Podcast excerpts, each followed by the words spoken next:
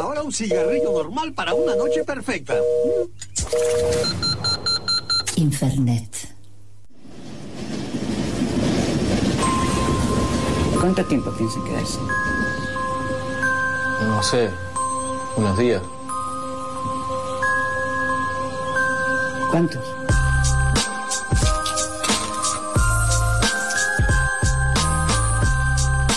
Sí que estás parando en lo de Patria, al lado del tri. Sí. Pero la vieja de mierda, ¿eh, vos? Sí, mi abuela. Yo grabo ahí. Así, hago rap. ¿Rapeás? Tirando datos, pico de tapo, complicaciones de pico novato, bam, bam, voy disparando con cada rima que vengo soltando. Sí. ¿Antecedentes tenés? No. El tuyo es el, el verde. Ese era el que manejaba tu abuelo.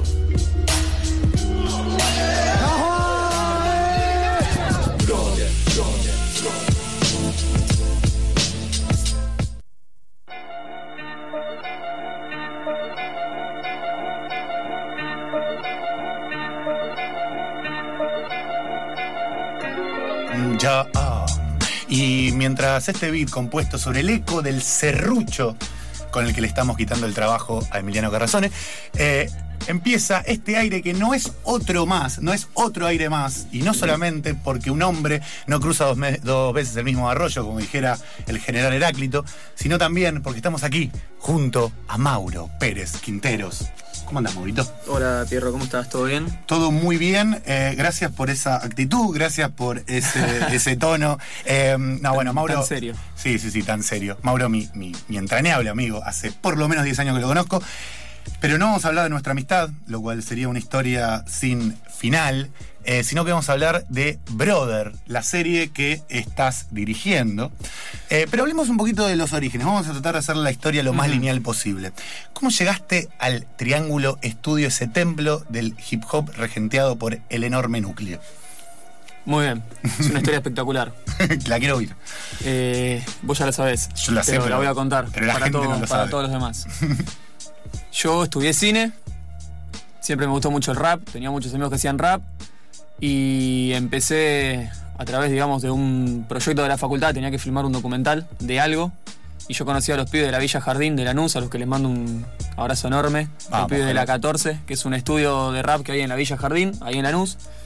Eh, yo los conocí a ellos y decidí ir a filmar un documental de ese estudio porque me parecía espectacular. Y es espectacular. Y son unos capos. Métrica de límite. Métrica de límite que se llama el documental. Hermoso. Exactamente.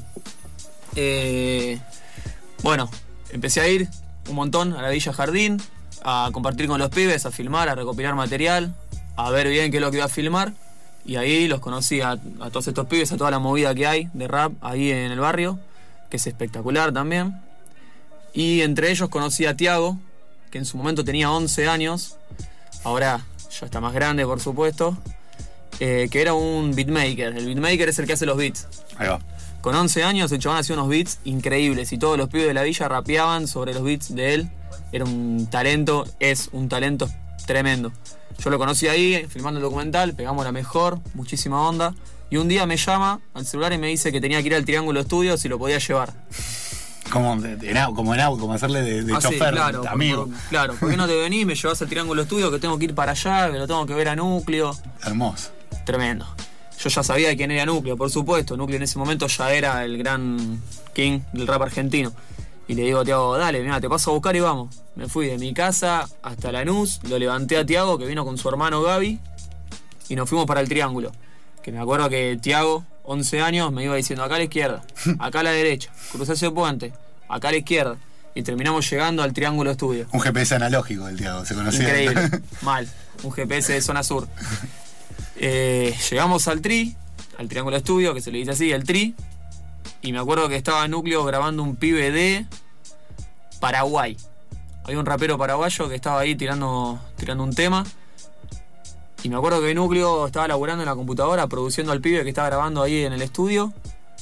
Y habrá tardado, no sé, una hora y media, algo así. El pibe estaba terminando el tema, más o menos lo mezclaron ahí para que salga una, una mezcla copada que se pueda escuchar bien.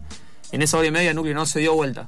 Estuvo sentado en la silla, mirando el monitor y produciendo al pibe y en ningún momento se dio vuelta. Yo estaba sentado en un silloncito ahí atrás Y dije, uy, boludo, la puta madre.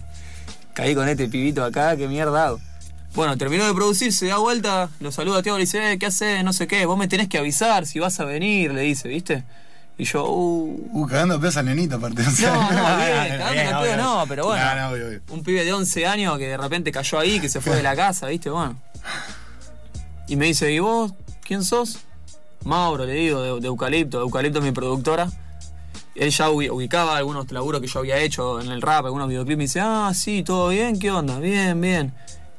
Y bueno, Tiago, en verdad, me había dicho que tenía que ir a hablar con Núcleo sobre un trabajo que iban a hacer, no sé qué. Núcleo no tenía idea. Le preguntó, che, Tiago, ¿vos qué haces acá? No sé qué. No, bueno, no sé, vine. Y me viene y me dice, vos lo trajiste así nomás. Te dijo que tenía que venir para acá, lo pasaste a buscar, lo trajiste. y sí, le digo, no sé. Bueno, ¿quieren mate? Sí. Y de ahí, así entra el Triángulo Estudio. Tremendo, tremendo. Qué cinematográfica la imagen de, de, de Núcleo no dándose vuelta, como ya hay un personaje ahí. O sea, sí, no, era... No quiero, no quiero hacer el salto. eh, quiero reponer simplemente alguna información para la gente que está escuchando eh, este programa. Eh, Núcleo, a.k.a. eh, Tinta Sucia, Exacto. es el fundador de La Conexión Real. Eh, no sé si, si la han escuchado, pero posiblemente la banda más importante del hip hop en Argentina. Posiblemente no, indiscutiblemente la banda más importante del hip hop en Argentina. Esta ida de Mauro a este lugar, esta primera ida al, al- Triángulo Estudio, eh, implica entrar verdaderamente al estudio más importante de hip hop en Argentina, con lo cual verdaderamente es una historia muy icónica. Lo primero que hicieron, la, la primera cosa que, si no me equivoco, obviamente no, quizás estoy trazando una elipsis, pero el, el primer gran invento colectivo que se mandaron fue el 24 siempre. ¿No es cierto? O bueno, quizás hubieron algunas... No, algunas- hubo, antes hubo varios trabajos. Bien. Ese mismo día que caí ahí y lo conocí a Núcleo, no sé qué, quedamos en filmar un videoclip de un tema, de un disco nuevo que él había sacado. Me tiró el tema, me dijo, mira, quiero hacer algo con esto, no sé qué, ¿qué te parece? Y bueno, dale. Quedamos para un día, hablamos más o menos de la idea. Me acuerdo que fuimos a ver un par de locaciones. Otros días, no, por supuesto. Empezamos como a producir este videoclip y filmamos música. Se llama así. El primer videoclip que yo filmé con Núcleo. Era de núcleo solista, obviamente. Núcleo Sí. solista. ¿Con alguna participación o era solo. este, em- empezaba su. También en esa época empezaba su carrera solista, ¿no es cierto? O sea, recién saliendo de la conexión. No, él ya tenía un par de discos. Ya tenía, pero había estado abocado un buen tiempo a laburar con la Conecta, sacar dos discos con la conexión Claro. real y demás. Era como. Sí, era el disco solista que sacaba después de todo un periodo de estar con la conexión real. Ahí va. Tal cual. Haces ese primero videoclip. Sí, ese primer videoclip en el que participaban DJ Destroy y El Pela, que son los dos DJs de la conexión real, parte de la conexión, que laburan también con Núcleo como solista. Estaban los tres. Y bueno, ese fue el primer laburo que hicimos. Tremendo. Y ahí vinieron un par de laburos más, eh, también periféricos al triángulo, o del triángulo también, digamos. O sea, digo, por ejemplo, el, el video de la Casu y, y- y algunos otros videos de artistas relacionados al hip hop y quizás también al Triángulo Estudio. Claro, yo ya estaba como haciendo carrera dentro del rap, con los videoclips, no sé qué, ya era relativamente conocido, digamos, en el ambiente. Y una vez que entré al Triángulo Estudio y me puse a elaborar con un núcleo, es como que las puertas se abrieron Claro. aún mucho más. Claro. Pasé de ser el pibe que hacía videos a el chabón que labura con núcleo, que está filmando, que no sé qué, y ahí empecé a hacer un montón de videoclips. Es como que verdaderamente, eh, si, si- si se te abren las puertas del triángulo, es casi, eh, podemos decir que se te abren las puertas del hip hop en Argentina, digamos al menos. Y también en la región, de alguna manera. Sí, la verdad que sí. Sí, sí, sí, sí. Y sobre todo que en el Tri es un lugar donde hay un flujo de raperos tremendo. Todo Claro. el tiempo está, hay gente, todo el tiempo van, vienen. Todo rapero de acá conoce el triángulo y lo respeta. Y nada. Después filmé el 24 siempre con él, Claro. que es un ciclo eh, que, se- que está en internet, en el canal del triángulo, que es la- el modo, digamos, la metodología es va un rapero invitado y en una toma de video y en una de audio tiene que tirar un tema. La cámara no corta nunca. Y el audio se registra en vivo y después, bueno, se mezcla y sale el video. Son- es como un, un ciclo de rapero frente al mic. Eh, de, un solo plano y, de- y explotó eso. Eso explotó. Eso Por ahí pasaron la gran mayoría de todos los pibes que hoy la están rompiendo. Me acuerdo que, bueno, yo tuve la dicha de ir eh, un par de veces allí la primera vez que fui. Eh, fuimos con un termo de mate que nunca terminé de entender y me mojé eh, todo el regazo y caí completamente meado al Triángulo Estudio. A mi momento de conocer a los raperos junto a Mauro, yo estaba muy contento y me fui Mm. brutalmente humillado. De todas maneras me trataron bien. Sea, puedo decirlo. Sí, no, fue una nota espectacular. Además era un día donde particularmente había un par de raperos ásperos. Estaban los picantes, estaba mala junta, me acuerdo. Estaba Malajunta, estaba el chino CNO. El chino CNO. El chino CNO. Dios. Había, había un par de los Me kines más, acuerdo ¿viste? cómo se nos pegó. eh, Fue espectacular, se nos todo pegó su- Sí, sí, no, no, tremendo, tremendo. Aparte, entre los dos miden cuatro metros. Sí, más o eh, menos. Y uno que no es enano se sintió verdaderamente inhibido. Sí, Chela me pasó eso. Chela me mira con cara de. Eh, vos tenías que representarnos, loco. Vos tenías que representar Infernet. y no nos representaste. No, no nos representé un carajo. Eh, luego del 24 siempre, Sí. le- hago una recomendación quizás eh, muy personal. Eh, chequé en el de Acru, por ejemplo, que me parece que. Aparte que ese. De los mejores. De los mejores y Increíble. explotó. Ese como que se viralizó también. O Bueno, sea, el 24 siempre de Acru, yo me acuerdo, siempre filmamos por sesión más o menos, filmábamos, tratábamos de meter 5 o 6 raperos, ¿viste? Filmábamos 6 y después iban saliendo semanalmente. Me acuerdo que cayó Acru junto con otros raperos y Acru en ese momento era un pibito, ¿viste? Hoy en día. 18 años, 19 años tenía, ¿no? Sí, hoy- ahora tiene 22, así que en ese momento tenía algo así. Perdón. 18 tenía. 18 años. Ya era un pibe que la estaba rompiendo en el freestyle, tenía un par de temas girando, pero bueno. Todo en un ambiente, digamos, muy underground. Cayó, yo no lo conocía, por, por ejemplo.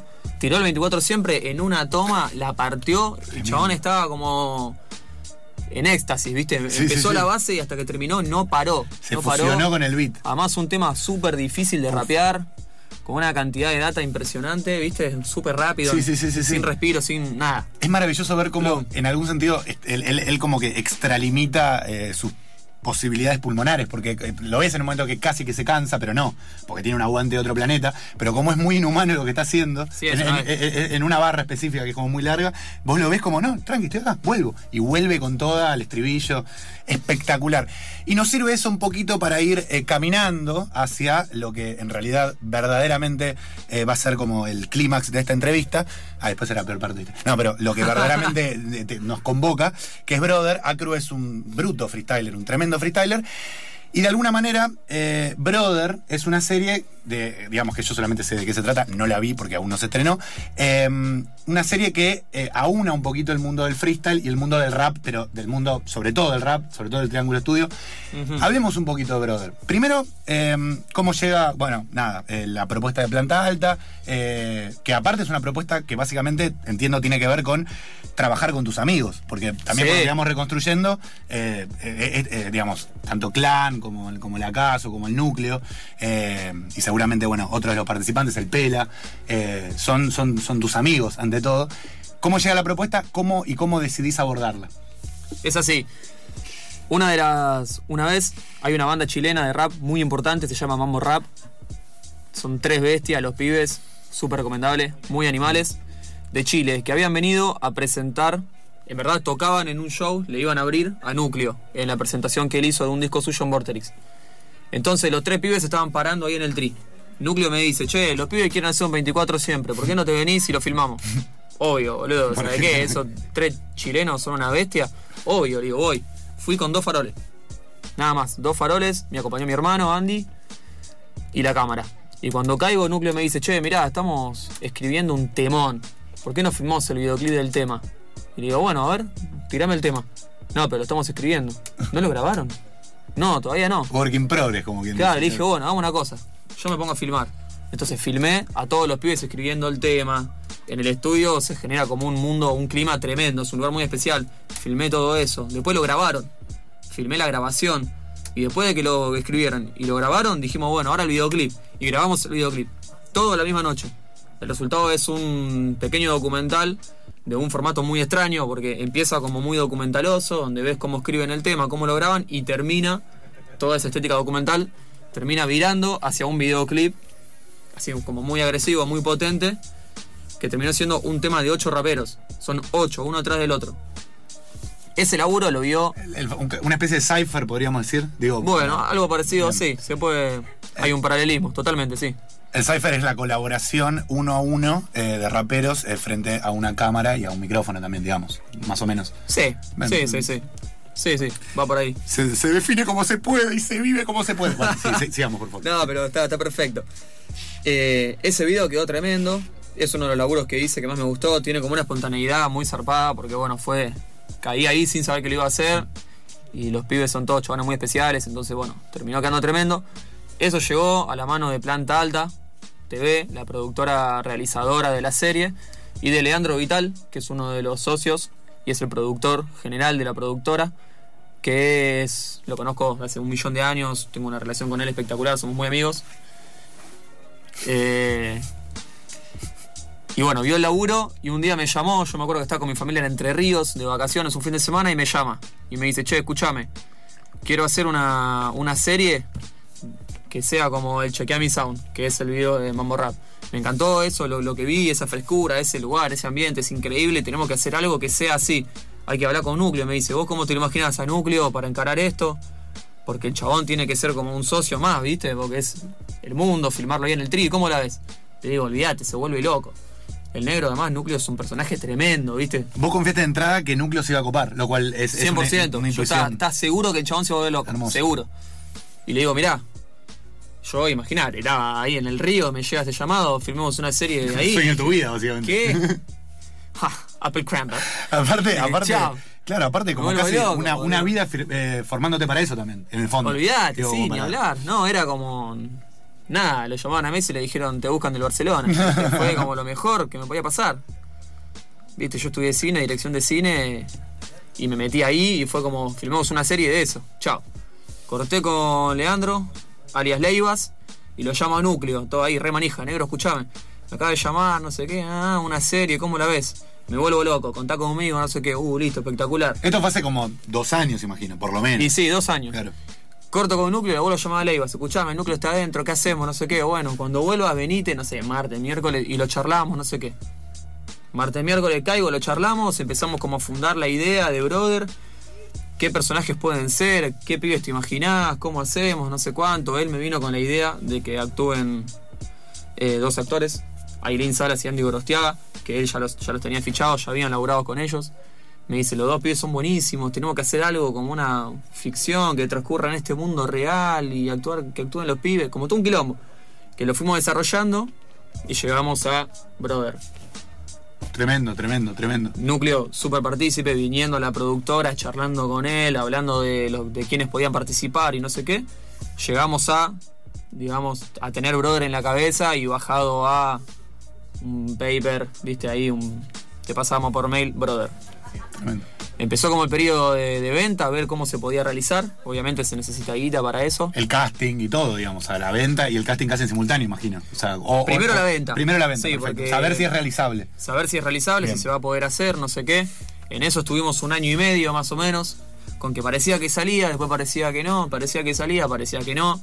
Todo ese tiempo, obviamente, los que tuvieron puesta la, la casaca de Brother fueron la gente de planta alta, que ellos se encargaban como de promocionarlo y de venderlo y de buscar gente.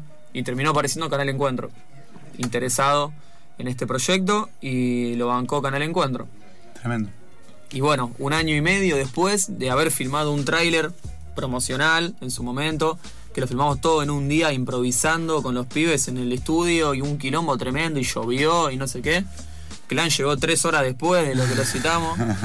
si estás escuchando Clan, tengo que decir... Va, va esta represalia. Sí. Tengo que decir que salió bárbaro. Eh, todo el rodaje con Clan es un profesional increíble. Mucha gente dándose cuenta que era actor, imagino, que cosa que tiene Todos. que ver con, con la improvisación también. Ni O sea, hablar. imagino, digo, como que esto que me decías del tráiler improvisado eh, y también la realización improvisada y el darse cuenta también del potencial de UNE, digamos, como nada. Ni hablar, por supuesto. Por supuesto.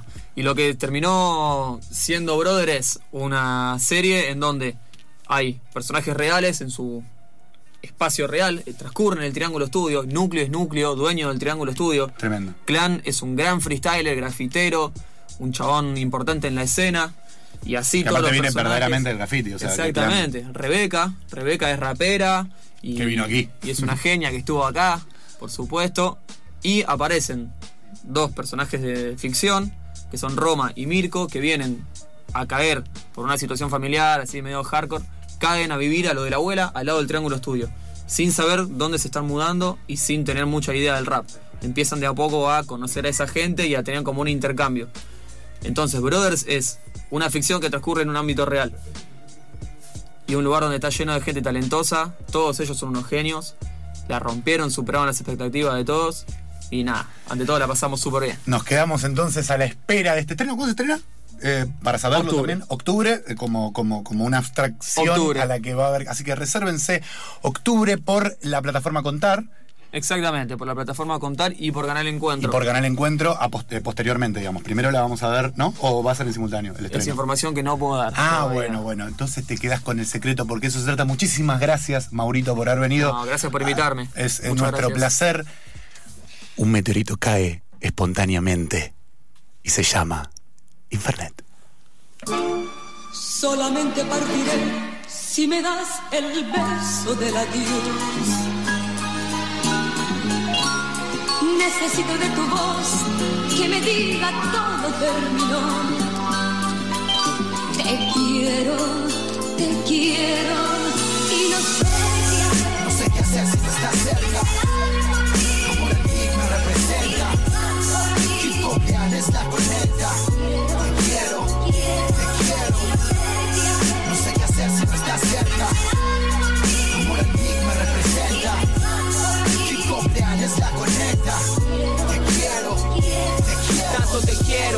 Que el amor se volvió una obsesión. Siempre te espero frente a la ventana en mi habitación. Inspiración te llamo, cada oración, cada canción, más de un renglón te damos. Ello hip hop te amo, tantas caídas y me levanté tarde o temprano. Cuántas noches sin dormir y seguimos al lado.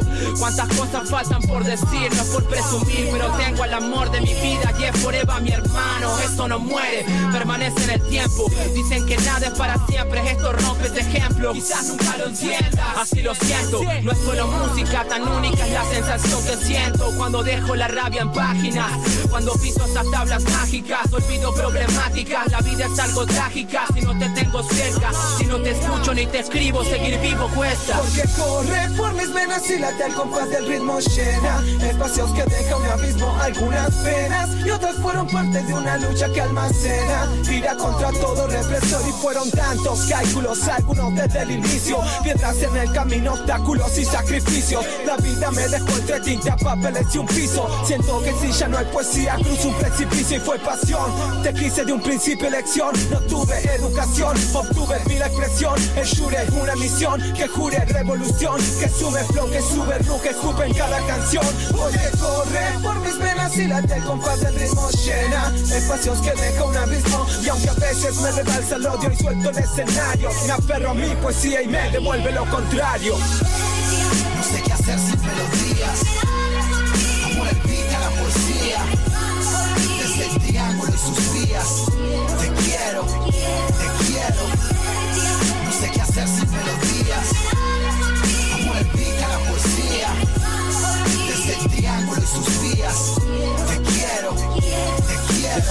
Deja de hablar, déjame en paz, no ves que es tan real mi conexión, déjame estar con él, ritmo a solas, canciones son fruto de mis horas, si no puedo dormir escucho un beat que me enamora y llora, mi inspiración como un niño llora, como sin control, escribo love sobre mi blog, hola, fuiste vos, me hiciste una mejor persona y soy un soñador de sol a sol que solo se ilusiona. Hoy, aunque llegue el beso del adiós en esta estación del expreso de mi corazón, el amor a vos lo hizo inmortal en una canción. Ahora sí me voy, mis estrofas mostrarán quién soy. Amor eterno, otro enfermo más. Solo pienso en rap, solo encuentro en mi cuaderno paz. No puedo estar sin vos, pierdo el camino. Gracias por estar cuando los días se hacen falta. Queda claro, libre pensamiento, escriben al silencio, mide lo inmenso, vive amor al arte intenso, me preparo. Siguen sentimientos, rigen los cimientos, dirige y corrige, no exige lo que pienso. Vicientos ingratos que jugaron con tu calidez, los ciertos que vos conocí muchas ciudades. Solo a music, luego sentimiento al unísono con tu sí, así me atrajo un beat. Las luces de la city, mi barrio, el amor por esta shit. Después de darte todo, esperé, respondiendo a tu modo en cadencia. Y me sentía solo, escuché el sonido inigualable, fronteras que cruzar, cadenas que romper. Esta vez hay que abusar, o te puedes perder, tu amor es especial. Algunos no quieren creer, desde ahora como vos en mi cora quiero envejecer.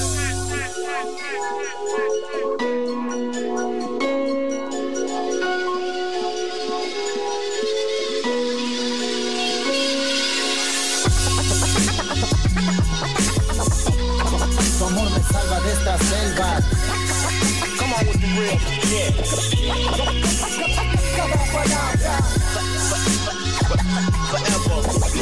Amor por lo que hacemos diariamente.